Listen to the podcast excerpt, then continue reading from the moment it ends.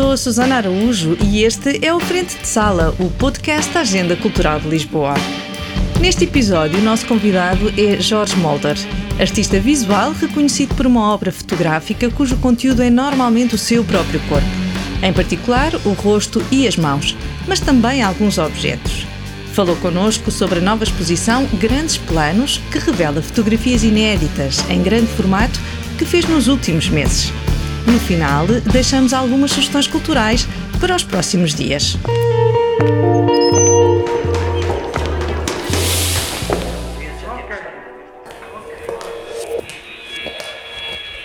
Jorge Molder, artista visual que reside e trabalha em Lisboa, tem uma nova exposição.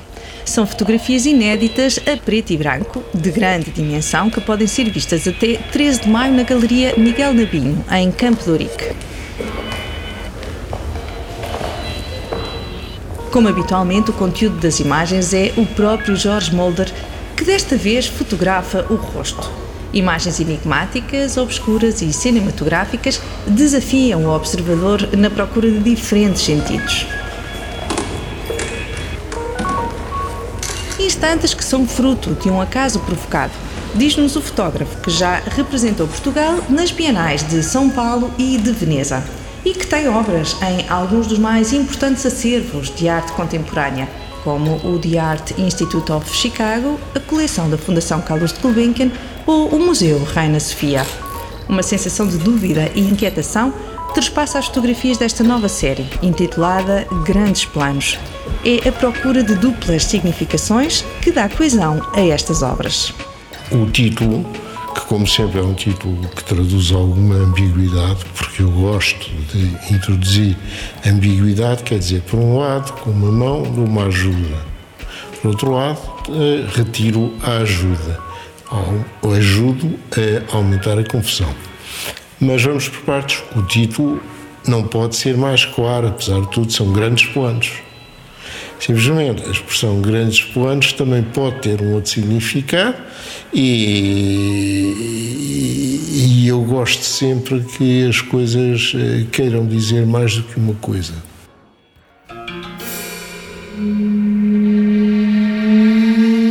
É, é como eu costumo dizer, é? é um acaso que é provocado. É preciso criar situações provocatórias para que o acaso aconteça, porque o acaso também não acontece por acaso. Uh, e é nesse sentido que esta série tem a ver com isso.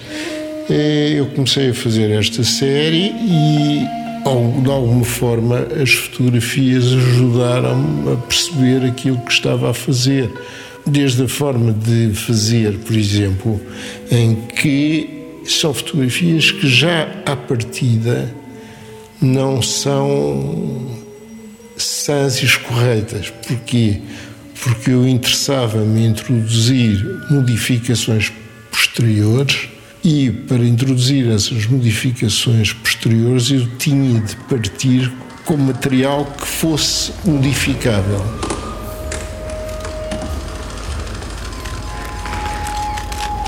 Jorge Molder é o primeiro destinatário da sua própria arte, num processo de criação marcado por interrogações e enganos. O que pretende é provocar o observador? Eu penso que sim, penso socorrer-me de todas as, uh, as manhas que eu tenho para enganar uma pessoa. Que se essa pessoa cair, então eu estou, fico contente. Essa pessoa sou eu, é óbvio. Eu sempre parti desse princípio. Se eu conseguir alterar a mim próprio, então os outros também caem. Uh, quer dizer, eu não te quero dizer que o fazer artístico seja uma, uma aldrabice, mas há uma constante interrogação sobre o sentido do que se está a fazer. Acho que o fazer artístico é sempre um, uma contínua forma de criar eh, interrogações, de criar, digamos, apoios precários. Eu acho que se encontrar uma plataforma sólida e definitiva, hum, isso é extremamente duvidoso eh, para mim, pelo menos, que se trate de, um, de qualquer coisa relacionada com a arte. A arte não é certeza, nem segurança, nem solidez. Será então a sua função a de interrogar? Estou profundamente em crer que não sei se é interrogar, mas de certeza que não é dar respostas. Encontrar respostas através da arte parece-me completamente eh, impossível. Por outro lado, a arte tem uma relação extremamente curiosa com a vida, porque o único objeto que a arte pode ter é a vida. A vida. No entanto, há uma separação completa. A arte é feita de vida, mas não tem a ver com a vida. É um bocado como aquele realizador que agora não me ocorre o nome, que tem um filme que se chama The Scene Red Line, que é uma pequena linha que separa, mas que é intransponível. A arte e a vida não são a mesma coisa, mas a arte só é, pode ser feita de vida, não é? Por isso é que é uma relação extremamente curiosa. Nesta relação da arte com a vida, a obra de George Mulder abre interessantes hipóteses de reflexão. O autorretrato está presente no seu trabalho desde muito cedo e começou logo no início da década de 1980, mas nunca com uma intenção autobiográfica. Assume antes um estatuto de autorrepresentação mesmo que no seu todo a obra de Mulder acabe por revelar traços nos quais este se identifica, o fotógrafo não acredita que um retrato possa captar a complexidade de uma pessoa. Com o passar do tempo e com o crescimento hum, das coisas que vou fazendo e que se vão acumulando, não é? Digamos, com a história desse fazer, eu às vezes encontro que, ou encontro cada vez mais, já não é às vezes, traços meus uh, como se um ponto de partida, que é não ser um autorretrato, mas ser uma autorrepresentação, volta e meia uh, deixa-se escapar. Portanto, vem ao de cima, se quisermos assim.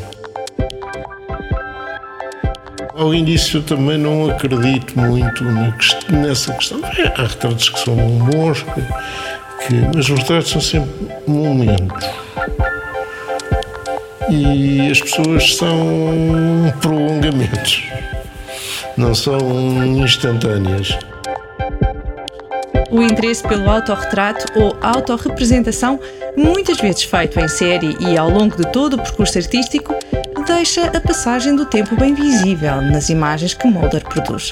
É esta uma marca inesperada? Não acho que seja inesperada, mas que é inevitável. E também é verdade que é inesperada num sentido. Quando se começa é como aquela cantiga de Sérgio Godinho, a princípio é simples. Esse problema não se põe, só se põe quando começa a haver uma acumulação. E a partir do momento em que se vão juntando coisas, vão surgindo, inevitavelmente, pontos de encontro, divergências, sei lá mais o quê, mas que vão despertando sentidos que não estavam à partida previstos. Eu creio um bocado que com o tempo as coisas vão se desgastando, se forem tecidos vão se desgastando e, portanto, a certa altura eh, as coisas já não têm a mesma claridade quando são mais iniciais e quando estão mais sozinhas. Frente de sala. E já que falamos do começo e da claridade dos trabalhos iniciais, tentámos perceber como tudo começou. Como é que George Mulder, investigador licenciado em filosofia, acaba por seguir uma carreira nas artes visuais. Quando se procura uma explicação, normalmente encontra-se uma história que se adapte bem à situação. E se a história for satisfatória, pronto, tanto melhor. E por isso eu gosto dessa ideia que eu não comecei, eu fui começando. Fui começando, fui interrompendo, fui começando, depois eh, por volta dos meus sei, 18 ou 19, fui para a faculdade, depois pensei a certa altura havia grandes probabilidades de ficar por lá. Uh, depois de repente percebi que uh, uma vida dedicada à investigação, achei que não era exatamente uma coisa que me calhasse. Então procurei qualquer coisa que tivesse movimento. E esse movimento levou-me a vários sítios e várias situações.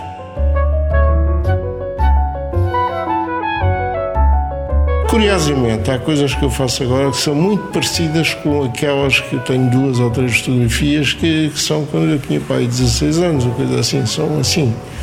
Não propriamente estas, mas outras, porque para além destas fotografias em que eu sou o, o, o modelo, portanto, sou o fotógrafo e o fotografado, há todo um trabalho que eu igualmente faço em torno dos objetos. Eu tenho uma relação muito, muito próxima com alguns objetos. Não sendo uma pessoa que tenha um espírito de colecionador. A única coisa que eu colecionei durante a minha vida, e tinha pai 20 e tal anos, foi cristais. E é uma coisa que eu nunca me deu para fotografar sequer e não tenho qualquer interesse. É, mas há, há, há, alguma coisa na vida dos objetos uh, que me atrai e onde eu encontro, de certa forma, às vezes, uma espécie de, de retrato. Jorge Mulder começou a sua carreira de fotógrafo com uma exposição individual em 1977. Era um artista a despontar nos primeiros anos do pós-25 de Abril, tempos de liberdade e de esperança, mas que lhe deixam um certo sentimento de decepção. Reconhece o trabalho feito, mas lamenta que não se tenham alargado mais os horizontes. Na cidade de Lisboa, por exemplo, gostaria de ver reforçadas as estruturas de acolhimento de artistas embora uh, Lisboa tenha espaços que acolhem os, os, artistas, e estou a falar em espaços que acolhem as obras e o fazer. Uh, mas acho que neste momento haveria necessidade de reforçar. Não só uh, reforçar, por exemplo, o acolhimento dos artistas, que, o último grande espaço de impressão, se não estou em erro, ou se me puder emendar, eu fico contente. Mas estou em crer que o último grande espaço já vem de há muitos, muitos, muitos anos e que é o Palácio dos Corchelos. Não sei se foi criada assim, uma estrutura tão grande como aquela, não é? E isso é, é pena. Quer dizer, se me perguntar se eu não tenho uma certa decepção com o que se passou desde abril até agora, eu tenho. tenho um, acho que Portugal podia ter aproveitado melhor. Quando se fala em conquistarmos a liberdade, mas não usamos a liberdade para alargar um bocado os nossos horizontes. Mas acho que sim, é, mas apesar de tudo, há coisas que foram feitas, quer dizer, é inegável. Há o Arquivo Nacional de Fotografia, há, espaços positivos que têm sido até certo ponto desenvolvidos, pronto. Uh, também não quero fazer um. Eu não gosto de ter balanços muito, muito, muito negativos. Não escondo um bocadinho a minha exceção, mas também tenho, tenho, tenho que dar a mão palmatória que coisas que foram feitas, pronto. Grandes planos. A nova exposição de Jorge Molder está na Galeria Miguel Nabinho até 13 de maio. Ação! Mr. Brown. A. Altura para as nossas habituais sugestões culturais. De 4 a 7 de maio acontece o Festival Literário Lisboa 5L, para celebrar a língua, a literatura, os livros, as livrarias e a leitura. Vai andar por toda a cidade com apresentações de livros, debates, cinema, concertos, mesas de autor, performances e teatro. A programação está em lisboa5l.pt. Este é o Festival do André e da é meu e é seu. Também um pouco por todo o lado e até 21 de maio anda já a iniciativa Sons pela Cidade. A Câmara Municipal de Lisboa, em colaboração com as Juntas de Freguesia e a Orquestra Metropolitana de Lisboa, promove concertos em locais improváveis. Os espetáculos estão a cargo dos solistas da Orquestra Metropolitana de Lisboa e do programa fazem parte obras de Telman, Vivaldi, Tartini, Heinemann, entre outros. No teatro deixamos duas sugestões. No Teatro Aberto, João Lourenço encena O Filho, de Florian Zeller, um drama doméstico sobre um adolescente em espiral depressiva após a separação dos pais. Com Paulo Pires, Cleia Almeida, Sara Matos, Paulo Bom, Pedro Covisco e o estreante, eh, Rui Pedro Silva. Até 18 de junho. Há três meses que ele anda a fingir todas as manhãs. Espera aí, há três meses que ele não vai à escola e tu neste tempo todo nunca te apercebeste nada. Não. No Teatro da Politécnica, até 27 de maio, os Artistas Unidos apresentam a Omissão da Família Coleman, de Cláudio Tolcachir. Américo Silva, Ana Castro, Antónia Terrinha, Helder Brás, Nídia Roque, Nuno Gonçalo Rodrigues, Raquel Montenegro e Vicente Wallenstein interpretam uma família à beira da dissolução. A omissão da família Coleman, de Cláudio Tolcachir. Não aceitaram o sangue dos anõezinhos? Mário, eu não gosto que fales dos meus filhos e muito menos nesses termos, está claro? No Arquivo Municipal de Lisboa, a exposição A Dimensão Imersiva apresenta o universo fotográfico de Jorge Marçal da Silva, que realizou centenas de fotografias estereoscópicas.